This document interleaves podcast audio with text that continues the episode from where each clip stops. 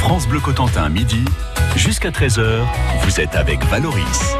Et avec Johan Guérin, qui toute la semaine s'est rendu dans la maison natale de Jean-François Millet, le peintre, cet artiste du 19e siècle qui habitait une bâtisse située à Gruchy et qui est aujourd'hui un musée. Alors Johan, vous êtes avec Fanny Questroy.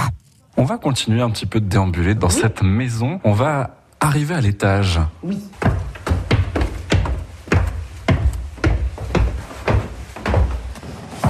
Et à cet étage de cette maison familiale, on retrouve des peintures de, Jean-François Millet. C'est un travail vraiment sur le réalisme en fait. Oui, tout à fait. Donc ici, on se situe dans la salle des réalités paysannes, une pièce où sont mises en relation euh, des outils, des anciens outils de la vie paysanne et des reproductions euh, à échelle d'œuvres de Jean-François Millet. Effectivement, on est vraiment sur du réalisme. Comme il disait, euh, ce qu'il voit en, en, en art, c'est l'humain et non la, vraiment la joie ou la beauté des choses. C'est l'humain avant tout. Dans ce travail de, de réalisme, ce qui est assez drôle, c'est que alors il y a cette inspiration du Cotentin qui est très présente dans les endroits où il a, où il part vivre. Il y a ce mélange entre ce qu'il a en tête et ses souvenirs. Oui, tout à fait. Alors on va prendre un exemple qui est la femme vit dans son seau, euh, où vous voyez donc une dame qui vit d'un seau euh, d'eau dans une canalée, et ces canalées sont normandes, mais tout ça se passe dans un décor de Barbizon. Donc effectivement, dans certaines de ses peintures, Millet a souvent mélangé souvenirs d'enfance, souvenirs de personnages de son enfance, dans des décors de Barbizon, de la plaine de Brie. Il travaille d'abord par le, par le croquis, par le dessin, et ensuite il arrive à la peinture, c'est ça? Millet, alors pour récapituler, était quelqu'un de, de, santé fragile et surtout très sensible à la lumière. C'est un migraineux. Dans ses correspondances, il en parle beaucoup. C'était quelqu'un qui prenait des croquis en extérieur avec ce qu'il avait dans ses poches, un bout de papier, une enveloppe. On a des croquis sur enveloppe. Donc il croquait les paysages, les personnages, les animaux. Et ensuite, tous ces petits renseignements, comme il les appelait, il les étalait devant lui dans son atelier et ça lui permettait en fait de se replonger dans l'atmosphère et de peindre un tableau abouti. On voit des, des paysans qui sont mis en avant. Des paysans, ensuite, à la fin de sa vie, on passera plutôt au paysage. Lorsque Millet est revenu dans la Hague, c'était épisodiquement, donc pour la mort de ses proches, pour aussi euh, pour toutes les questions d'héritage. Et lorsqu'il est revenu, euh, donc jusqu'à donc la dernière date, c'était 71, il est revenu pour prendre des croquis de paysage, effectivement. Ça, c'est plutôt ce qu'il a animé sur la, sur la fin de, de, sa vie sur la, Oui, sur la fin de sa vie, oui, tout à fait. Et le dernier, euh, le dernier tableau qui était dans son atelier sur son chevalet était l'église de Gréville. Son amour de cœur du, du Cotentin, euh, ça reste quand même.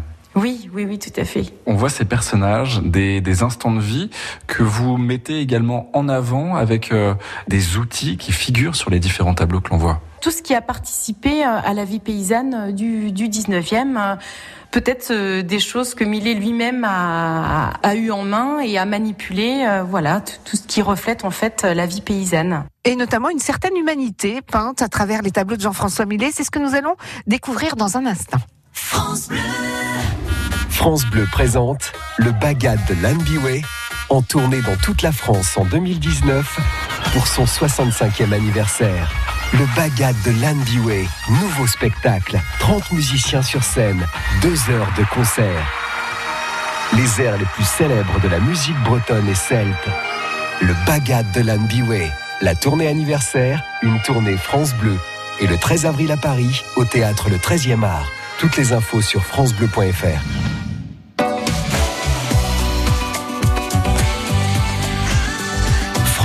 Cotentin.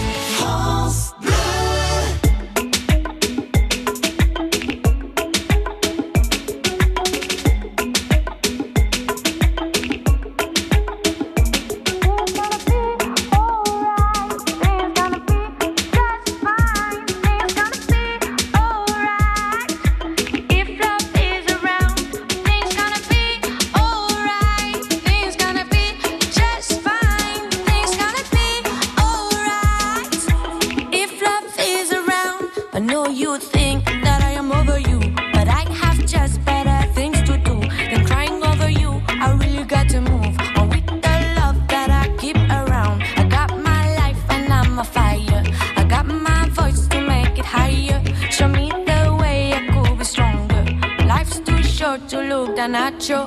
Things got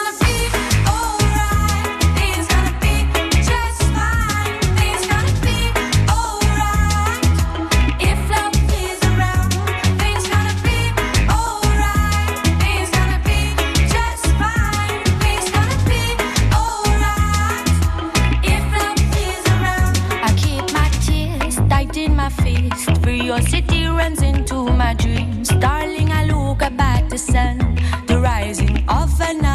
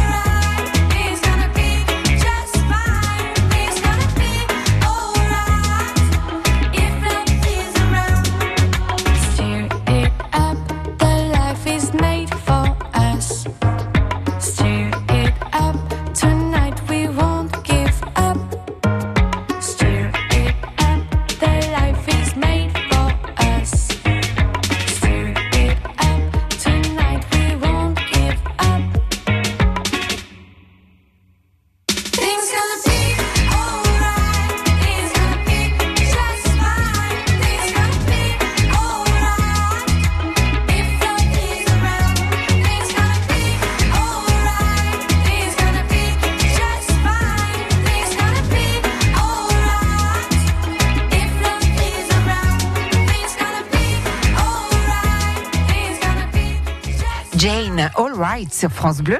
France Bleu Cotentin, midi jusqu'à 13h. Nous poursuivons notre découverte du musée Jean-François Millet à Gruchy avec Fanny Questroy, responsable de ce lieu, et Johan Guérin. Il y a ce côté humain qui transpire du travail de Jean-François Millet. Est-ce qu'on peut dire que c'est un petit peu un, un témoin de son temps, de son époque Oui, c'est un véritable témoignage, effectivement. Donc à l'époque, il n'était pas du tout apprécié par l'Académie de peinture. Qui, on était plus dans une peinture symbolique et romantique. Et Millet, avec son réalisme, euh, ça a été un peu révolutionnaire, si on peut dire. Il n'a pas du tout été accepté. Pour comment est-ce qu'on pouvait valoriser euh, des gens de la terre ou bien même des animaux.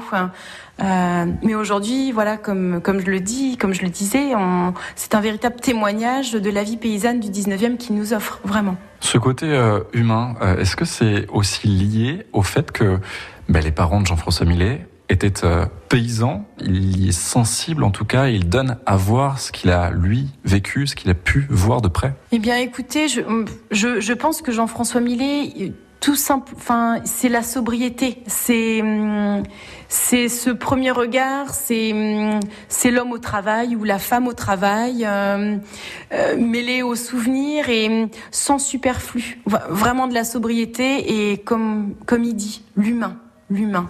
L'humain, la sobriété, euh, cette sobriété, on peut la retrouver également dans, dans son atelier où il travaille? Oui, tout à fait. euh, Sur, euh, sur une carte postale ancienne, on, on le voit sur la maquette euh, que nous avons également au musée.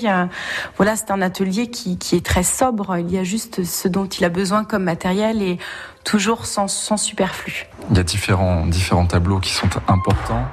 Euh, il y a notamment les glaneuses. Eh bien, écoutez, pour les glaneuses, euh, finalement, c'est un geste euh, de la vie paysanne de glaner les grains qui sont restés au sol. Ce qu'il faut savoir aussi, c'est que ces glaneuses, en fait, sont aussi considérées comme des pauvresses. Les glaneuses, euh, il y avait toute une loi par rapport au glanage à l'époque de Jean-François Millet, donc au 19e, euh, n'était pas permis de glaner euh, à tous, mais certains avaient comme, entre guillemets, une dérogation pour glaner, notamment ces femmes qui venaient probablement glaner les grains qu'elles pouvaient trouver pour nourrir des poules, du- voilà, des volailles. Donc, euh, il met en œuvre finalement des pauvresses, euh, des, des paysannes qui, qui viennent glaner du grain, probablement pour euh, voilà pour nourrir des, des volailles. Donc euh, forcément, ça fait polémique à l'époque. Les gens qui sont peints ne sont pas des pauvres à cette époque. Donc effectivement, c'est atypique. Les glaneuses, tableau significatif dans la carrière de Jean-François Millet, mais il y a également l'Angélus et on le découvrira demain.